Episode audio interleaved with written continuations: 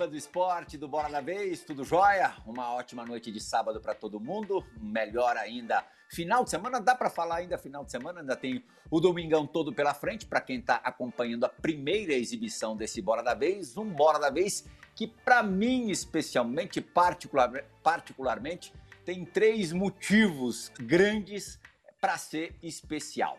O primeiro, ou um deles, é o convidado, Alan Ruschel, sempre muito legal, está ao lado, hoje remotamente aqui, virtualmente, do Alan Ruschel, dispensa apresentações, uma história de vida de absoluta superação e de vitórias. A última, a mais recente, o título da Série B do Campeonato Brasileiro é, com a Chapecoense, um clube do qual ele é super, super identificado. Tem uma história que extrapola definitivamente o futebol. Antes de apresentar os outros dois, de falar dos outros dois motivos e apresentar os outros dois entrevistadores, quero te agradecer por ceder esse espaço para a gente. Vestido agora, Ruxa, não mais de verde, mas sim de azul do Cruzeiro. Quando a gente está gravando, quando a gente está, está gravando esse programa, depois da sua estreia com a camisa do Cruzeiro no final de semana contra o Uberlândia, empate em 1 a 1 no Campeonato Estadual. Casa nova, vida nova para você não dá para dizer, porque a tua vida é sempre cheia de novidades e cheia de conquistas, Alan. E é um prazer estar falando contigo de novo, é, participando do programa. Obrigado pela, pelo carinho, pela oportunidade. Pois é, né? É, a minha vida ela é na verdade, ela é feita, é feita de desafios, né? Quase sempre. E, e agora defendendo as cores do Cruzeiro, estou muito feliz com esse grande passo que eu dei na minha carreira. É, eu acho que eu, eu fiz história lá na Chapecoense, fui feliz lá, né? Tenho muitas histórias, deixei um, um, excelente legado, um grande legado lá também de conquistas e espero fazer isso aqui agora também. Então tô, tô realmente realizado, feliz com esse novo desafio. É, já estreiei, né, é, pelo campeonato aqui contra o Uberlândia. É, eu acho que estou me adaptando ainda, vou me adaptar com, com, com, com o clube, com o time, o jeito de jogar. E acho que a gente tem tudo para fazer um grande ano aí, cara. Uhum. É, entre a gravação e o programa, a exibição do programa, ainda tem mais um jogo contra a Caldense. Já tem o segundo jogo do Campeonato Estadual, o calendário maluco não para nunca. Bom, os outros dois motivos para fazer essa noite para mim ser ser muito especial. Isso. Abri aqui os quatro quadradinhos. É, Euvídio Matos, parceiraço de mais de 20 anos nos canais ESPN. Mais do que isso, um aluno sempre do mestre Euvídio, um grande parceiro de coberturas nacionais e internacionais é, nos divertimos muito, tanto em jogos abertos do interior quanto em jogos olímpicos. Foram alguns, algumas Copas do Mundo e muitas situações de redação, enfim. Bom, o vídeo, é, como eu disse do, do Alan, dispensa qualquer tipo de apresentação. Um prazerzaço dividir o espaço hoje aqui do Bora da Vez com ele, o vídeo que já participou tantas vezes desse programa que já está indo para o 22 segundo ano. Outro que já participou muitas vezes do Bola da Vez, volta a trabalhar agora nos canais ESPN, Vinícius Nicoletti. Outro grande amigo, também de grandes coberturas nacionais e internacionais e grandes histórias. Muito legal tê-lo conosco, Vinícius. Outra figurinha carimbada do Bola da Vez. O vídeo, normalmente eu faço a primeira pergunta do Bola. Eu dei boa noite para o Alan Ruschel, mas diante de você, ah, eu não posso fazer, repetir aqui o protocolo normal, usual. Você tem que fazer a primeira pergunta, Elvidião, por favor. Bom, boa noite, André Plihal. Obrigado pelo convite para participar deste Bola da Vez, que é um programa tradicionalíssimo na grade dos canais ESPN. E, e eu tenho muito orgulho de estar aqui uh, para participar desse programa uh, uh, e tendo convidado Alan Russo, que é, que é uma pessoa que eu admiro muito. Aprendi a admirá-lo naqueles dias todos terríveis que, que, que o Alan viveu e, e, e, e também todos nós vivemos né, na cobertura daquela tragédia toda. E, ainda mais na companhia do nosso queridíssimo Vinícius Nicoletti, o homem do prédio verde bonito, Eu ia lembrar. o, o, mas eu vou pedir licença a você, André Pirral, ao Alan Russell e, e ao Vinícius Nicoletti, para. É o seguinte, né? nós estamos vivendo, o mundo está vivendo dias terríveis, né? E o Brasil, em especial, está vivendo duplamente esses dias terríveis. Então, eu queria começar o programa uh, em alto astral. E, e, aí preciso da colaboração do Alan Russell. Vou pedir para ele contar a história do, do Alad, daquele jogo. aí já começa a dar risada, é bom sinal. Sabe qual é, né? Que, que eu vou perguntar para você, pedir para você falar. Adalad? Sei, sei, acho que sei. Vamos começar assim então, Ana? Vamos, vamos, vamos. Tem, vou, vou, começar a contar então é, uma delas, né? Uma delas, é. porque eles têm, o Alad tem muita história, né? E para quem não conhece, o Alad. O... do Sul, né? Esse, esse, o Alad ele é, ele é, conhecido aqui no Rio Grande do Sul por ter conquistado muitos acessos, né? Tipo Série B do Galchão para Série A. Então ele é um cara bem conhecido no futebol do interior gaúcho aqui. E ele fazia uma dupla de zaga com o Rude, né? Que era um outro, um outro cara bem conhecido aqui também. E, e os dois eles estavam na numa semifinal, acho que contra o Grêmio, não lembro se posso estar me enganado aqui, mas era alguma coisa assim, um jogo bem importante. E aí eles estão na. eles estão na. estão na, para rezar ali antes de entrar em campo, aquela situação, aquela toda, né? De, de, de entrar em campo ali. Aí na, na, na, na reza ali o, o, o, diretor ele. Ele foi falar, pediu a, palavra para falar um pouquinho, né? Aí ele comunicou o pessoal que se ganhasse aquele jogo do Grêmio, se passasse aquele jogo do Grêmio, eles iam ter é, 40 mil para dividir entre os atletas. E o, e o Aladio era o capitão do time na época, né? E aí o Aladio disse que, escutando ele falando aquilo lá, o Aladio começava a balançar a cabeça. Meio que indignado, assim, balançava a cabeça, indignado, balançava a cabeça. Aí o, o diretor meio que sem entender por que, que o Aladio estava daquele jeito, né? Porra, então vai, vai ganhar dinheiro, tá meio que se queixando, né? Meio que não entendeu. Aí rezaram ali e tal, e o Aladio meio, meio bravo. Aí o diretor foi falar com ele.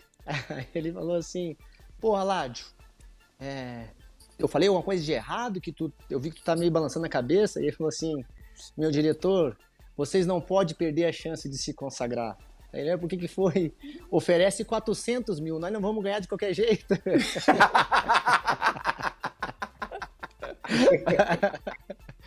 aí eles foram, aí eles foram, aí eles foram pro jogo, né? Beleza, foram pro jogo. Aí o Rudy e o eram zagueiro, assim, né? E jogar contra o Grêmio.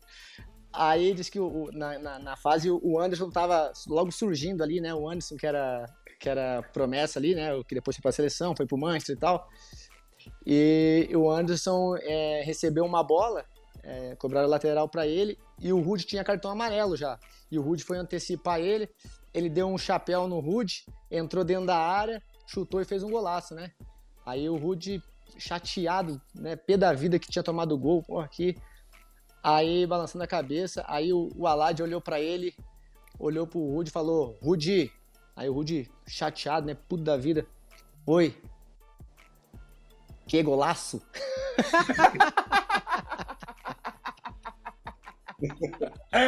aí, aí tá aí, e aí o jogo rolou, o jogo rolou. Aí foi embora, foi embora. Esse é num jogo só, tá?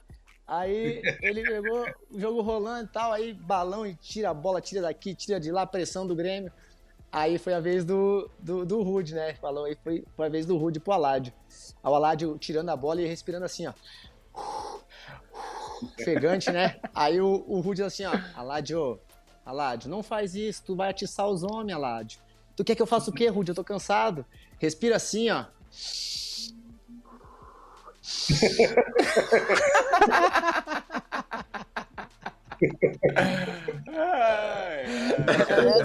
dosar a Esse é um jogo só. tinha, que respirar, tinha que respirar direitinho. Nicolete, meu garoto, que alegria. É, vou falar mais uma vez, tê-lo conosco. Viu, Alan? É, o Nicolete está em BH, na mesma cidade que você agora vai viver. Aqui, ó, com e eu te aconselho é, a, fora dos horários de treinamento e jogos, ficar bem longe dele, tá? É. Ah, é? É. Ele, assim, histórias como essas que você acabou de contar, ele adora. Esse é o grande problema. Nicolete, faça então. Ah, pra mim, pode ficar o programa inteiro contando essas histórias, tá ótimo. Já, já tá e no interior então, gaúcho tem muita história, cara. Tem muita história. Fiquei sabendo Depois, que o, no decorrer do programa, posso contar mais de, uma aí. De futebol, né? Gosta de futebol, eu ah, falei pra ele, ó. É, pra, pra, tem quadro aqui pra jogar, precisa pedir permissão, não é de qualquer uma, não. Ah, Essas é? praias de BH tem dono.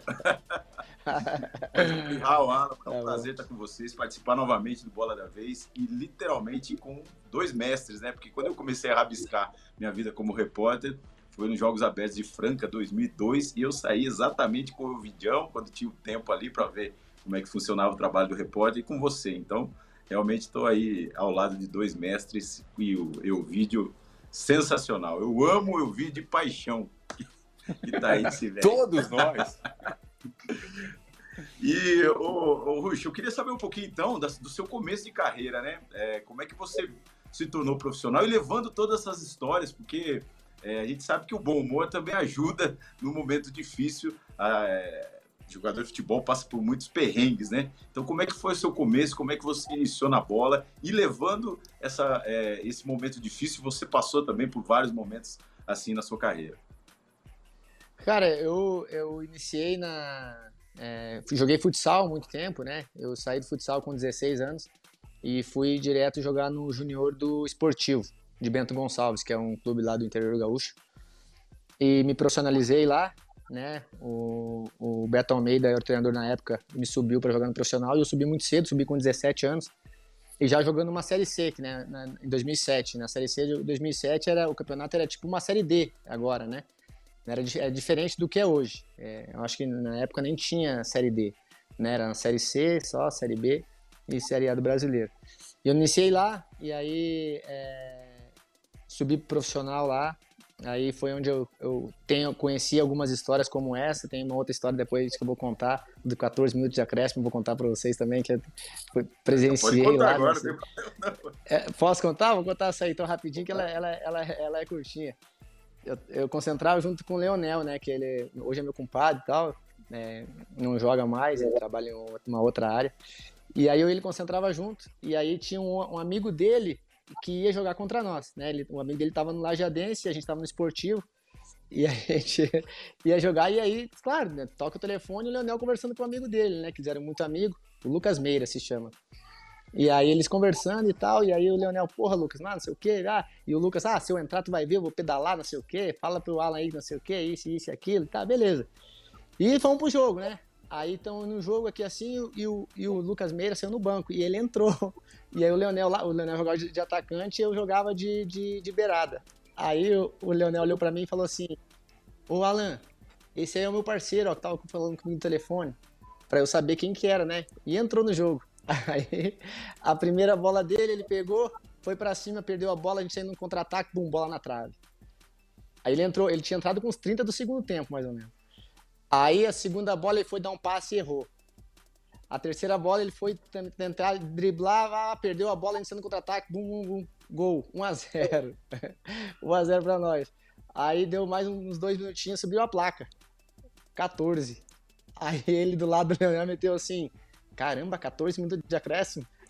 Aí o cara assim, o cara Aí o cara, mira, é, é, tu que, é tu que sai. Ele meteu a mão no posterior e saiu mancando. É, muito bom. Tipo como se tivesse machucado. Ali, ali eu comecei a, a, a, minha trajetória como profissional, né? Aí eu fui pro, pro Juventude, é, fiquei de 2007 a 2013 no Juventude. Nessa, nessa, nesse tempo aí, eu fui emprestado algumas vezes, fui emprestado pro Pelotas, é, né, de Pelotas para jogar o, a Série D e o estadual do, de, de um outro ano. É, joguei o estadual pelo, pelo, pelo Pelotas, fui jogar a Série C com o Luverdense lá, que o Lisca eu já tinha trabalhado com ele no Juventude 2008, 2009. E ele foi pro Luverdense, me chamou para jogar lá no Luverdense em 2011 para jogar a Série C.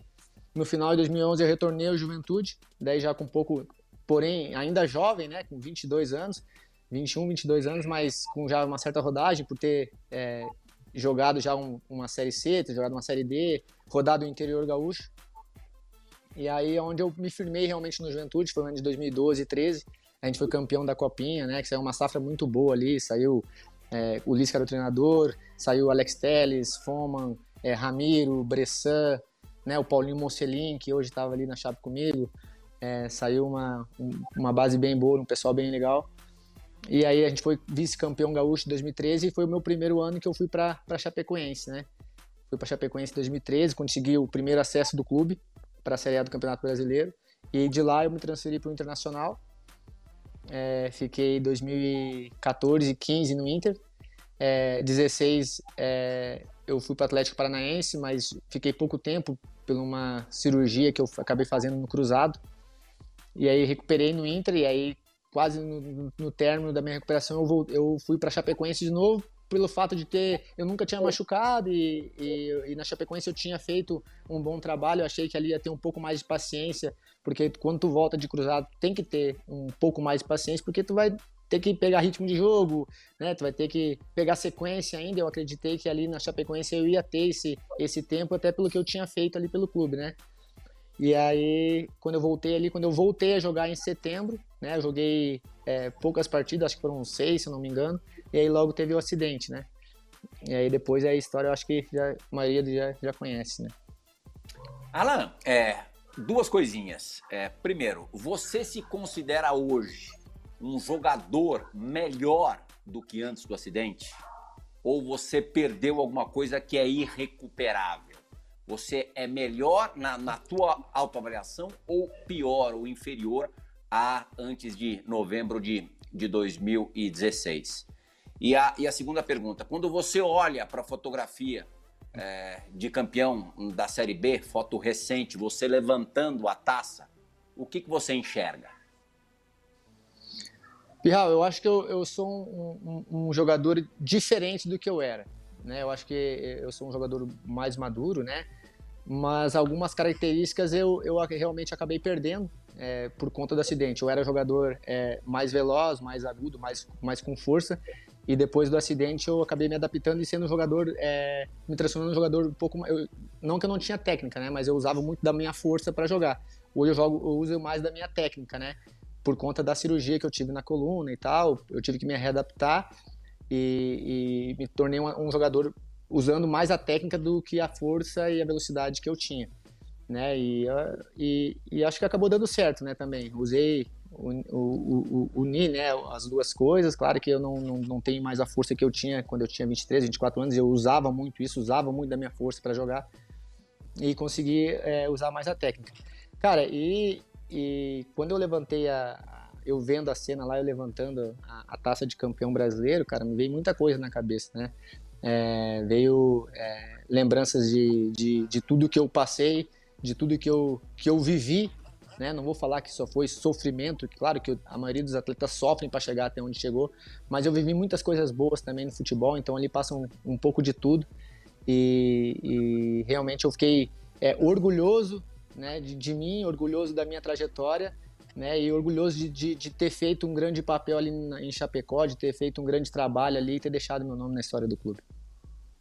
Alan, aproveitando essa linha aberta pelo André Plihal, é, eu, eu queria saber de você uh, como foi assim para você, assim pra, pra, na tua alma, assim, uh, logo após vencer o Brusque, conquistar o Campeonato Catarinense de 2020, cantar novamente o Vamos Vamos Chapéu. Cara, é, ali eu vou te falar que é, esse cântico aí, né, ele ele se tornou um símbolo para o clube e, e, geralmente quando tu canta ele, com certeza vem na mente a, as conquistas e o, clube, e o time aquele que, que acabou nos deixando, né? Que acabou tendo aquele acidente.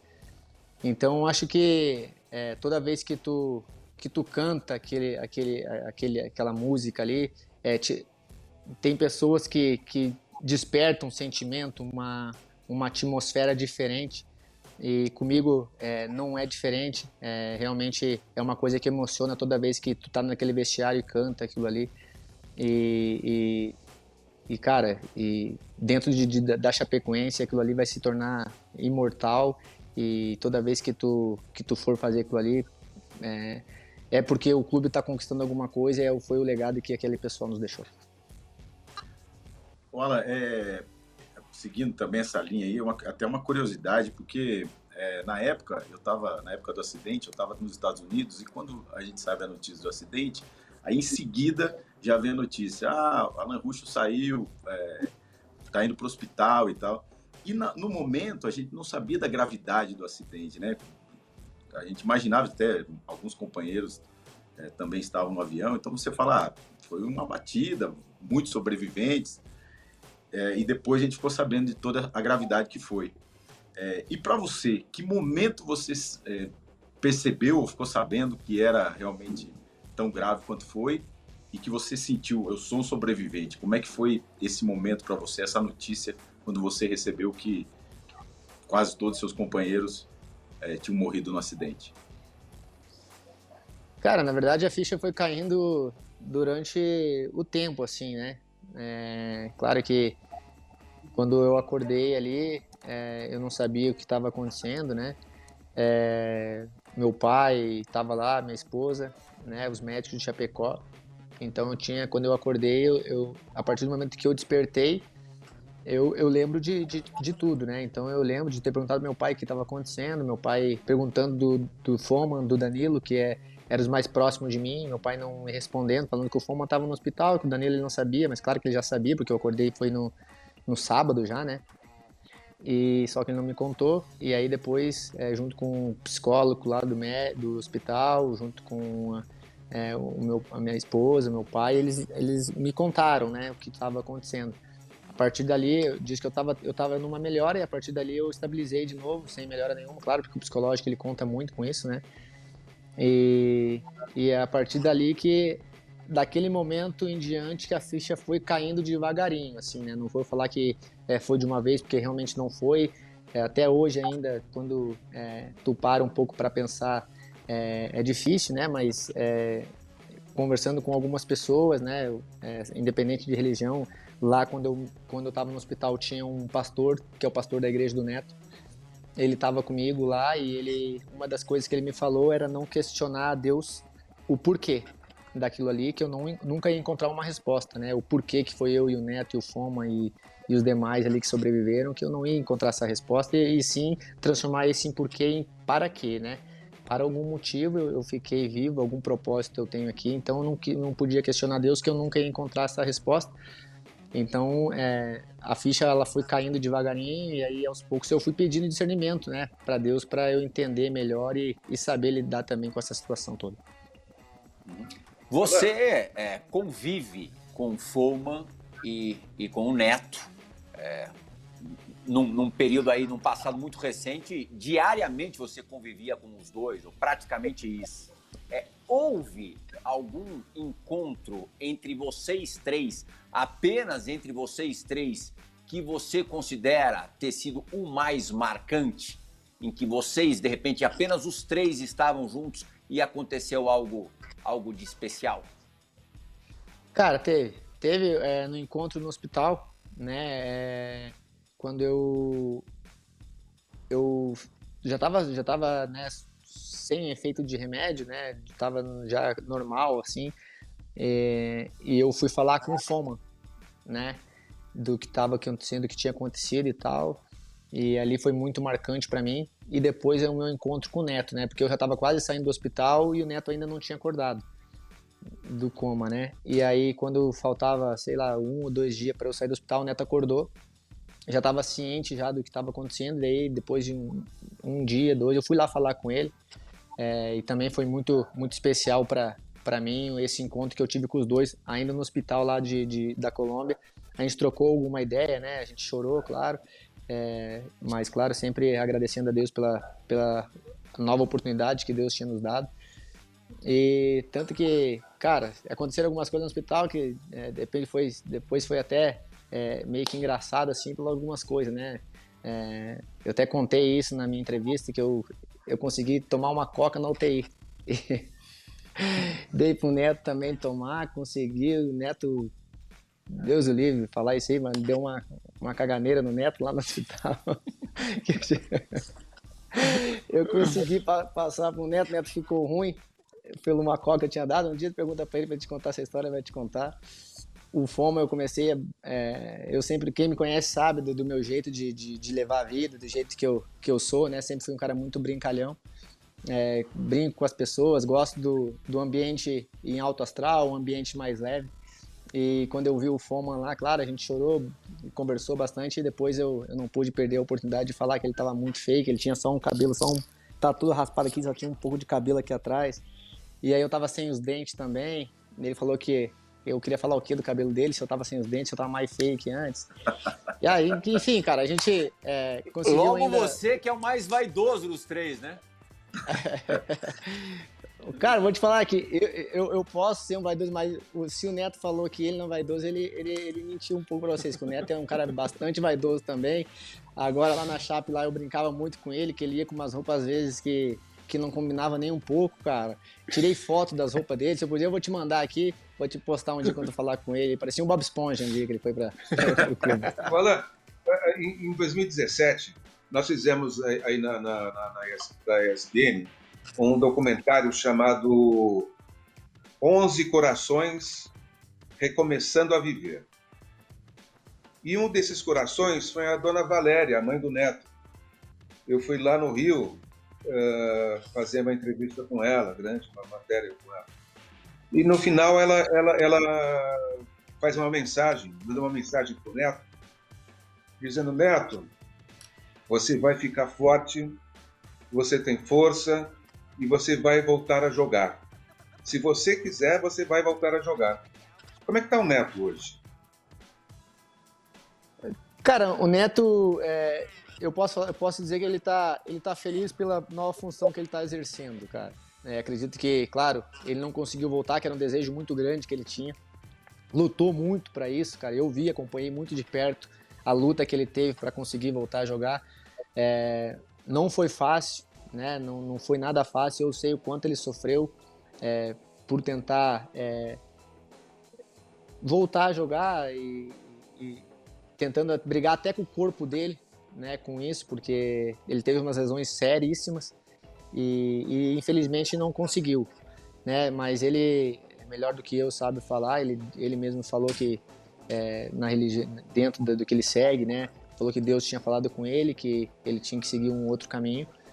E, cara, no primeiro ano dele como diretor, depois que ele, que ele parou de jogar, foi campeão é, estadual é, e campeão brasileiro, que é um dos maiores clubes que o clube, um dos maiores títulos que o clube, que o clube poderia ter conquistado, e ele conquistou isso como diretor.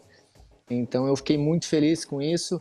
É, a gente trocou uma ideia, a gente fala disso até hoje, que quando estava a gente estava iniciando lá na pré-temporada lá de 2020, é, a gente conversando e logo quando deu a pandemia eu e ele começamos a trocar uma ideia e eu, a gente conversou. Eu falei, Neto, imagina, cara, a gente é, con, con, conquista o campeonato estadual e, e o objetivo do clube, todo mundo sabe que era permanência na Série B, né, até então. E eu ainda falei, brinco, falei com ele, cara, imagina se der uma louca aí e a gente conquista o acesso, cara. Imagina, a gente pode entrar para a história do clube mais uma vez, cara. E isso ficou guardado para ele, porque agora quando eu vim pro Cruzeiro, eu tenho, não, não lembro se foi um áudio ou se foi um, uma ligação dele, que ele, ele, a gente lembrou disso. Que ele falou, cara, tu lembra da conversa que a gente teve lá atrás? Que a gente falou disso, isso, e se desse uma louca ainda a gente conseguisse o acesso. E a gente foi além, né? A gente conseguiu o, o título pro clube.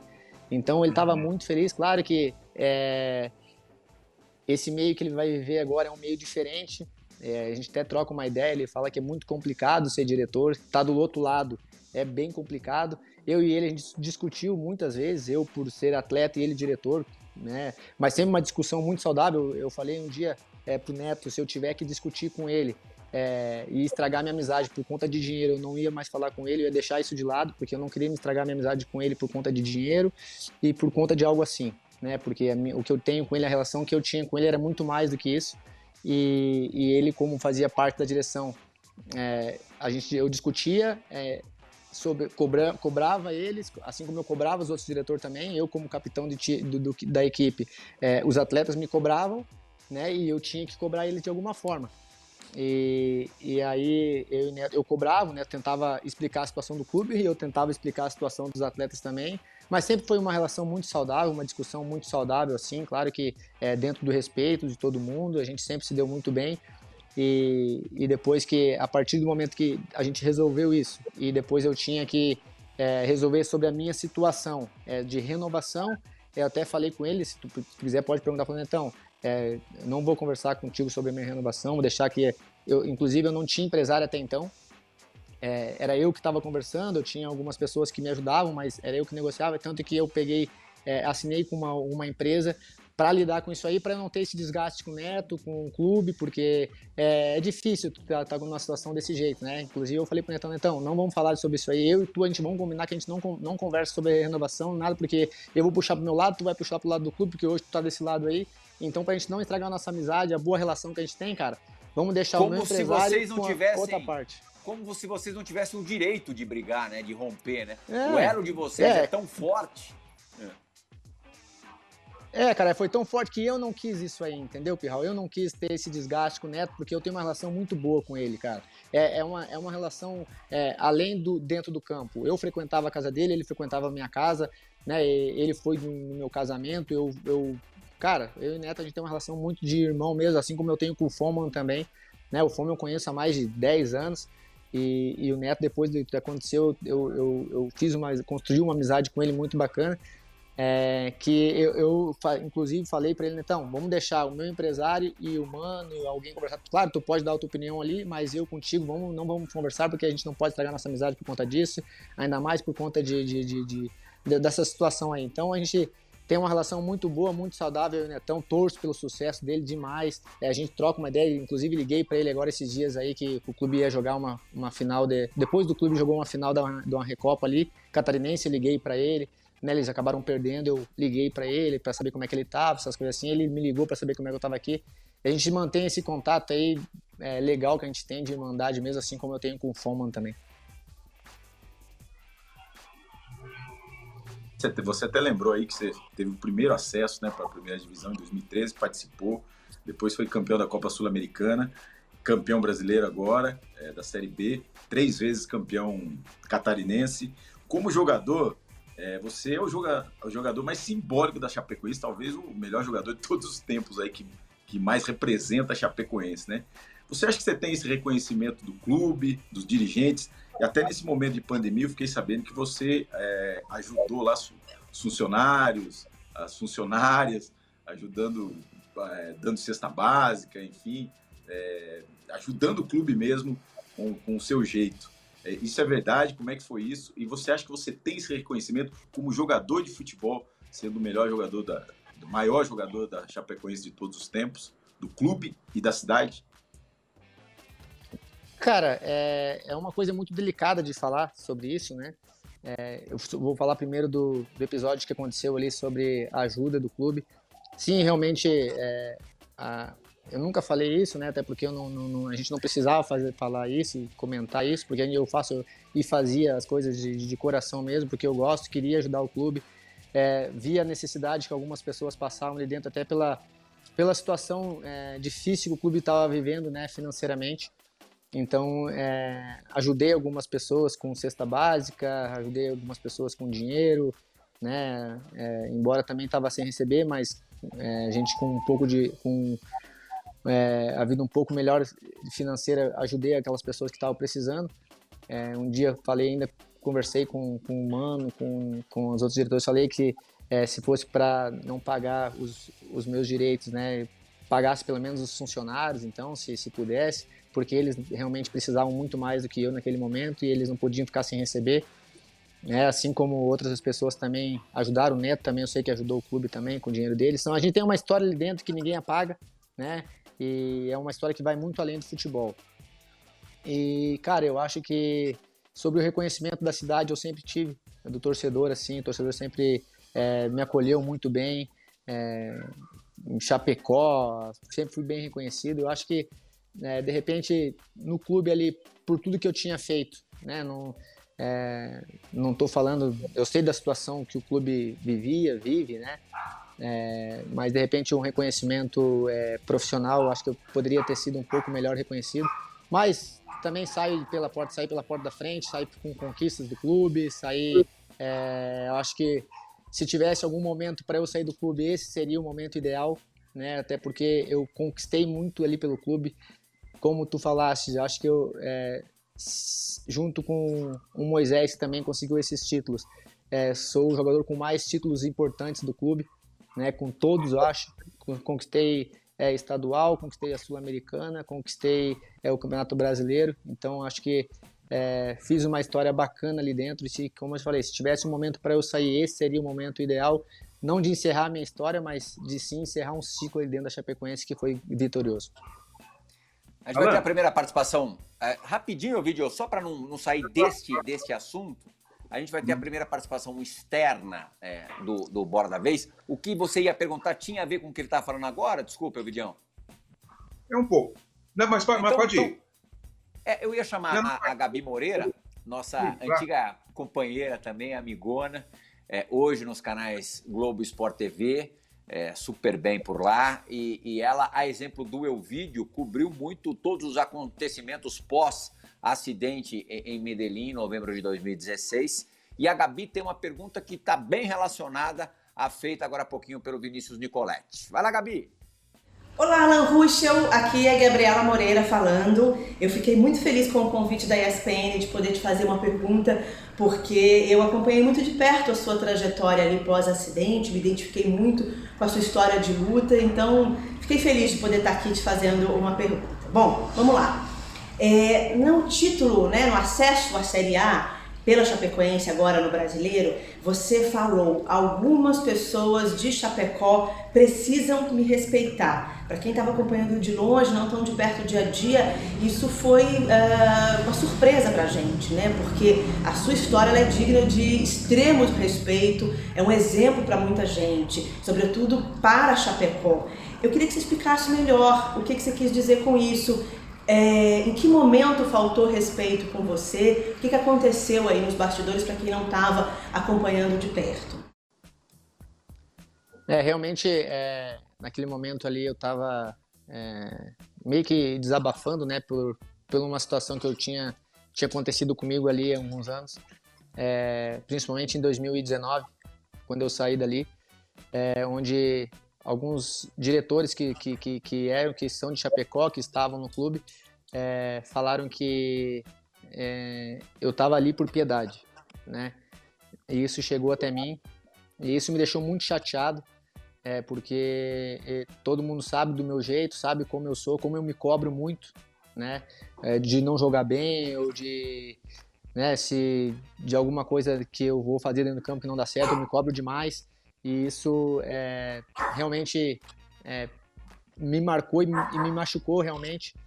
E, e, então, aquele momento ali, e inclusive eu saí do clube, é, não para provar para aquelas pessoas que estavam falando aquilo ali que eles estavam errados. Não, eu não precisava, não precisava provar para ninguém aquilo ali. Eu realmente queria mostrar para mim mesmo, então, que eu eu podia eu estava jogando em alto nível, eu podia mostrar aquilo em outro lugar se, não, se as pessoas que estavam em Chapecó, que estavam dentro do clube, que, tavam, que viram o quanto eu sofri, o quanto eu lutei, o quanto eu batalhei para voltar a jogar, estavam falando daquilo ali, cara, então acho que, né, eu vou ver se, se eu não conseguir jogar em outro lugar, eu pego meu chapéu, coloco, vou tentar alguma coisa em, em, uma outra área e vida que segue, cara. Deus me deu saúde, me deu a vida de novo e eu vou fazer da melhor maneira possível, saber usar minha vida, né? E eu fui pro Goiás, joguei, né? Ajudei o Goiás, fiz gol, né? Ajudei o Goiás a, a conquistar uma vaga na Sul-Americana. É, joguei jogos importantes, é, fiz gols importantes pro, pro, pro, pro Goiás, tanto que quando eu voltei para Chapecó, eu voltei com uma outra visão de muita gente. Né? Voltei já capitão da equipe, então é, e ali em Chapecó, tem algumas pessoas que, que da imprensa, não vou. A imprensa tem o direito de, de, de, de, de, de falar do jogador, do atleta, se o atleta não vai mal, se o atleta, se o atleta vai bem, se o atleta vai mal. Isso é um direito e eu respeito e eu sei administrar isso muito bem. Né, o papel deles, assim como eu tenho a minha função, é, vocês da imprensa têm a função de vocês também e eu respeito cada um na sua. Só que a partir do momento que tu ultrapassa isso e vai além, onde tu fere o ser humano, porque atrás do atleta tem um pai de família, tem um filho, tem um irmão, então tem muita coisa que envolve onde essas pessoas acabam esquecendo isso, né? E, e ali em Chapecó, isso era muito pessoal comigo, principalmente de duas, duas pessoas da imprensa de Chapecó, mas é, é, é que a minha frase também foi direcionada para eles. Né? Então, acho que é, eu, eu, eu não, não, sou muito de falar disso, até porque eu gosto mais é de jogar e viver minha vida, né? Sempre, sempre, nunca trouxe polêmica nenhum, lugar que eu passe, qualquer lugar que eu passei, sempre fui uma cara que sempre trabalhou, se dedicou e naquele momento ali, que foi um momento de conquista minha, que eu pude falar e, e eu, minha melhor resposta não era falando ou no momento que eles falaram. A minha melhor resposta era de fazer aquilo que eu fiz. Dei o sorriso para eles e para a família deles, que foi a, minha, a melhor sensação que eu tive. Vidião? É, Alan, a, a, a, pergunta que eu quero fazer a, a, você também tem um pouco de relação assim com, com, com essa questão da, da, da, da afirmação como ser humano, a, a afirmação como profissional, né? E, e, e, e, é uma coisa mais, mais forte ou difícil, não sei, uh, uh, quando você supera uma, uma, uma, uma, uma dor muito grande, né? Como foi essa da, da tragédia do Chapecoense. Bom, é o, é o seguinte, não, não, eu queria que você confirmasse o que, eu vou falar também, entendeu? Se, se é ou não é. Uh, após as, aquela, aqueles amistosos que você fizeram na, na Europa em 2017, uh, quando você participa uh, do seu primeiro jogo oficial na Chapecoense, eu não sei se foi contra o Flamengo na Arena Condá, eu sei que foi um jogo em que, em que, foi contra o Flamengo, em que você é foi é substituído no intervalo, na Sul-Americana, né? no intervalo e você sai assim aclamado pelos torcedores que lotavam a Arena Condá. E, e, depois você, você tem uma declaração, numa, numa entrevista, que dá a entender o seguinte: uh, a partir desse momento que você fez, seu, uh, voltou a jogar oficialmente no, no, no, no, como profissional do futebol, você, você diz ou de, de, deixou a entender o seguinte: sai o sobrevivente e entra em cena o atleta. É isso não?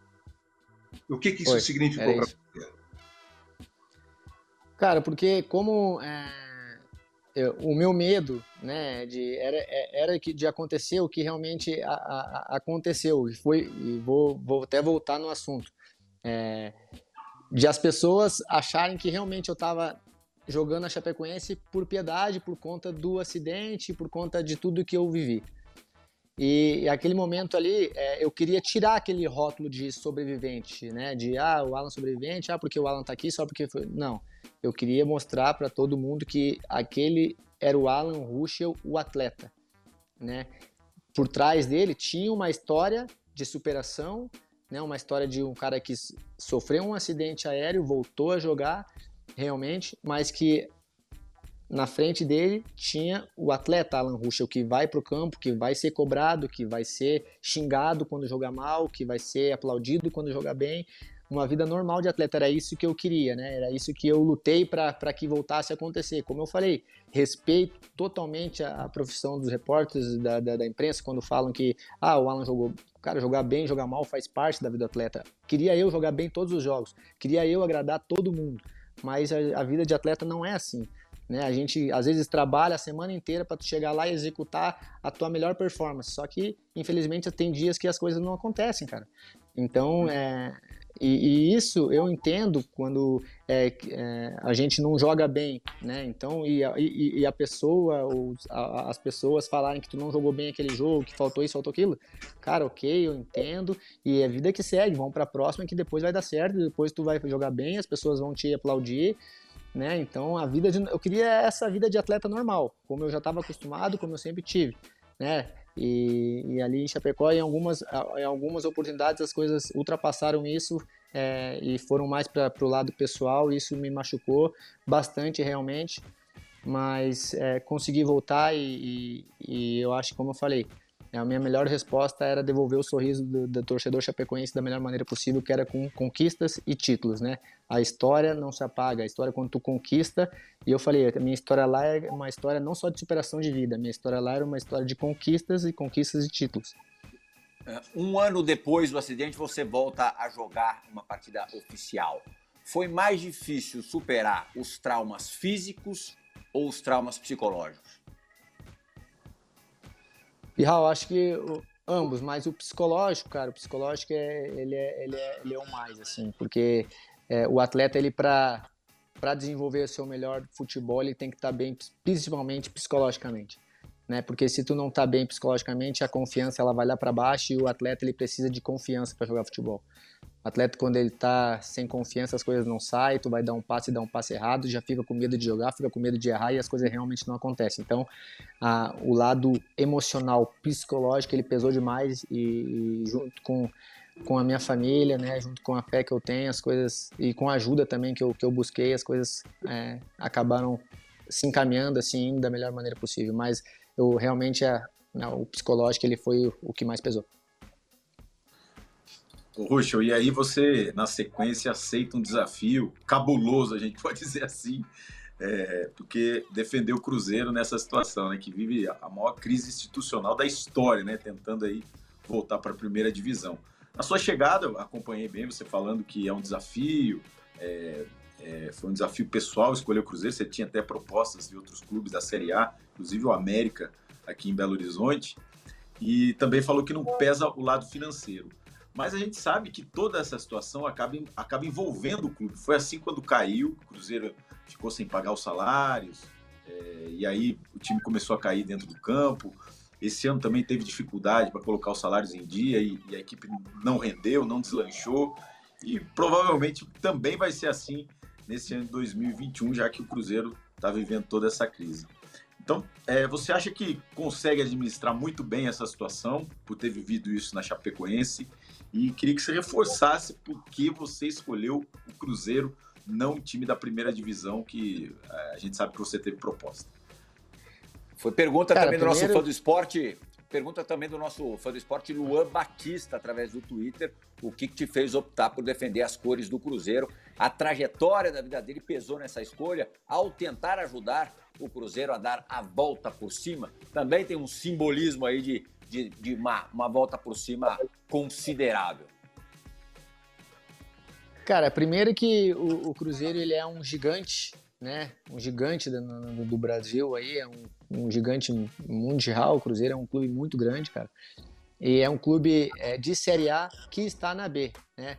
Tá vivendo uma dificuldade é, financeira, assim como a Chapecoense também estava sofrendo quando eu estava lá. Por isso que eu falei que quando me falaram da situação não foi o que pesou para mim, o que eu, eu queria vir para o clube para fazer história, aqui, essa história aqui de conquista aqui no, no Cruzeiro. E, e, eu sei que, que se a gente né, se engajar num só, num só lado, num só trabalho, a gente é, pode conseguir isso, porque eu vi pelo logo quando eu cheguei aqui, as pessoas que estão aqui dentro do clube me acolheram muito bem, é, é, o jeito, o método de trabalho do, do professor Felipe também, cara, tem tudo para fazer um grande ano aqui, um grande trabalho. É, então, cara, é, tem muita coisa que envolve. Já conhecia também o trabalho do Felipe, fiquei sabendo de algumas coisas que ele já tinha feito, de uns trabalhos que ele já tinha feito que deram certo também. Então, é, era um desafio para mim isso também. É, e sem contar, é, como eu falei, é da grandeza do clube, né? Claro que é, a gente trabalha por reconhecimento, né? O reconhecimento profissional, o reconhecimento pessoal de cada um. Todo mundo tem os seus deveres, tem as suas obrigações, né? E a gente é, entende o clube, da situação que o clube vive. A gente vai fazer de tudo para que o clube vença e as coisas acabe melhorando para todo mundo. Acho que a gente vencendo, né, o, o, todo mundo ganha. Ganha clube, ganha funcionário, é, ganha atletas, ganha. Acho que se a gente fizer as coisas dentro de campo, com certeza as coisas fora, fora de campo também vai começar a andar, vai começar a fluir. E a gente tem tudo para, se todo mundo puxar para um lado só, as coisas derem, vão dar certo e o Cruzeiro vai voltar de novo para a Série A do Campeonato Brasileiro, porque pelo que eu estou vivendo aqui, o, o clube, a história que o clube tem, a estrutura que o clube tem, realmente é um pecado a gente estar tá na Série B. É. Temos que fazer a primeira parada. Viu, Vidião? Só 50 minutinhos de programa. A gente tem mais oito. Então vamos fazer o tá. seguinte: tá. a gente faz uma parada agora. Na volta, é. é colada a vinheta. Tem uma pergunta do nosso amigo Mendel Bidlovski, é, que também acompanhou muito de perto todo o drama da Chape. E aí, eu vi de Matos e Vinícius Nicoletti. Só vocês vão participar do segundo bloco, eu vou ser um, um mero espectador. O Bora da Vez faz a única parada na noite e a gente volta já.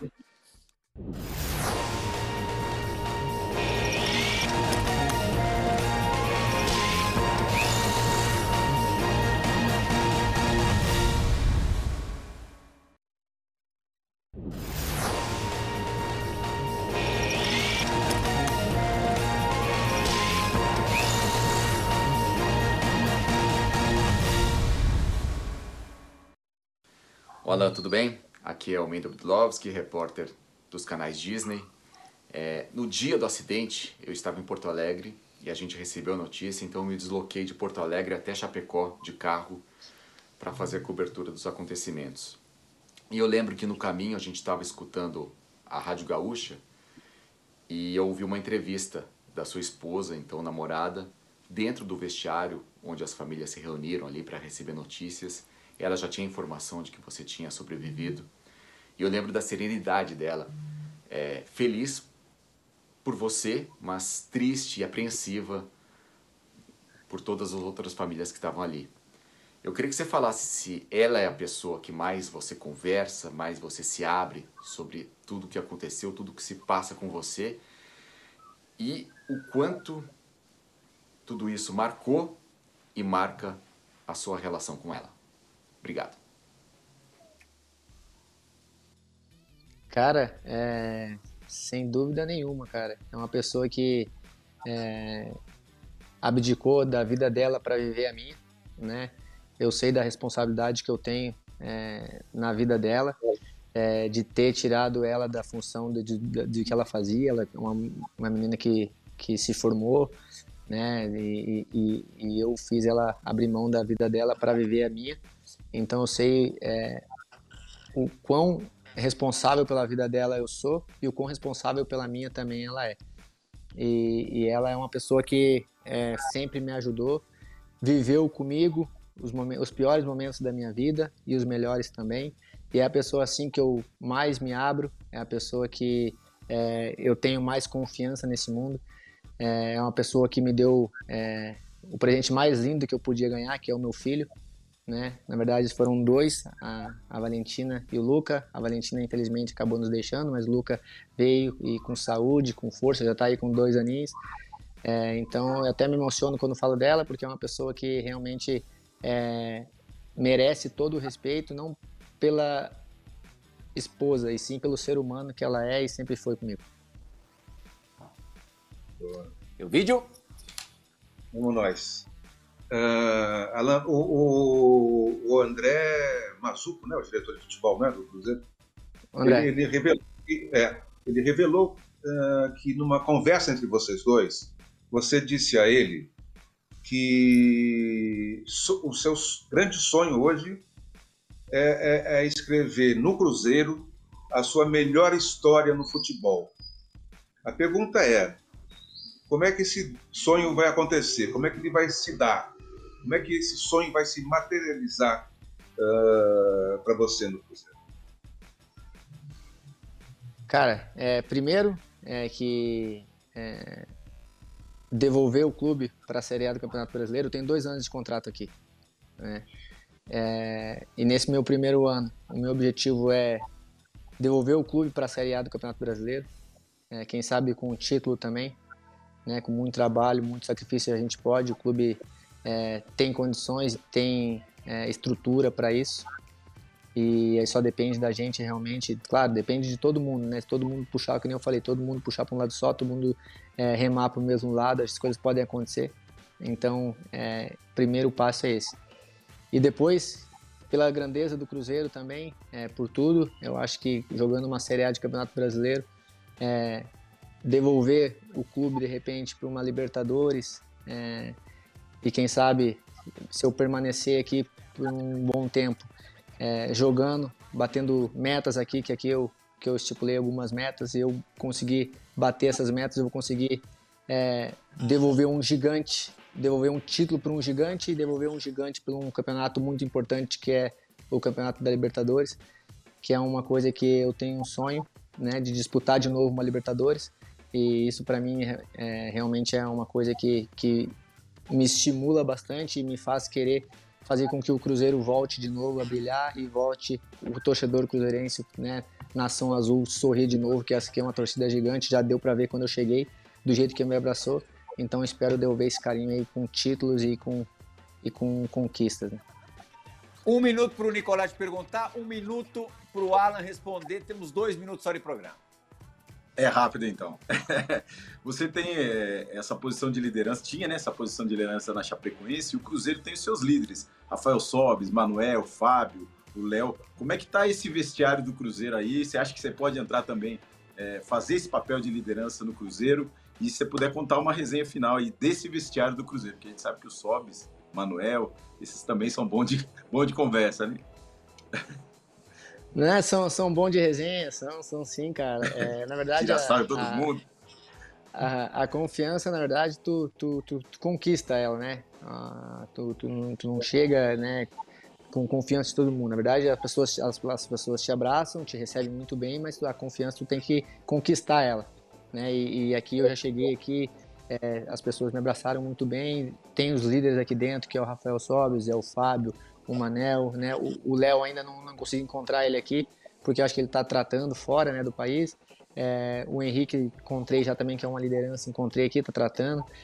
Então, cara, é, quero, eu quero, na verdade, eu vim para ajudar, né? No, no, que for, né? É, me abraçaram muito bem, é, as coisas elas vão se encaminhando. Com o tempo aqui eu vou ganhando mais confiança, vou conseguindo a, ajudar um pouco mais também.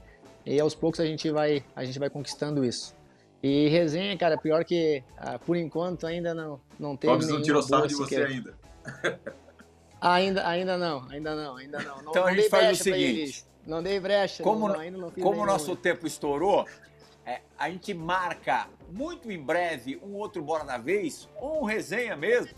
Bora. Convida de novo o vídeo, Nicolete de novo com a gente. E aí a gente faz um programa só de história, só de resenha. Alan, muitíssimo obrigado por ter aceitado o nosso convite. Eu vídeo te amamos. Pô, que, que honra, que honra Vídeo Matos, mais uma vez ao, ao nosso lado. Nicolete, beijão pra você também. Fã do esporte, a gente se encontra no sábado da semana que vem. Tchau, gente. Falou.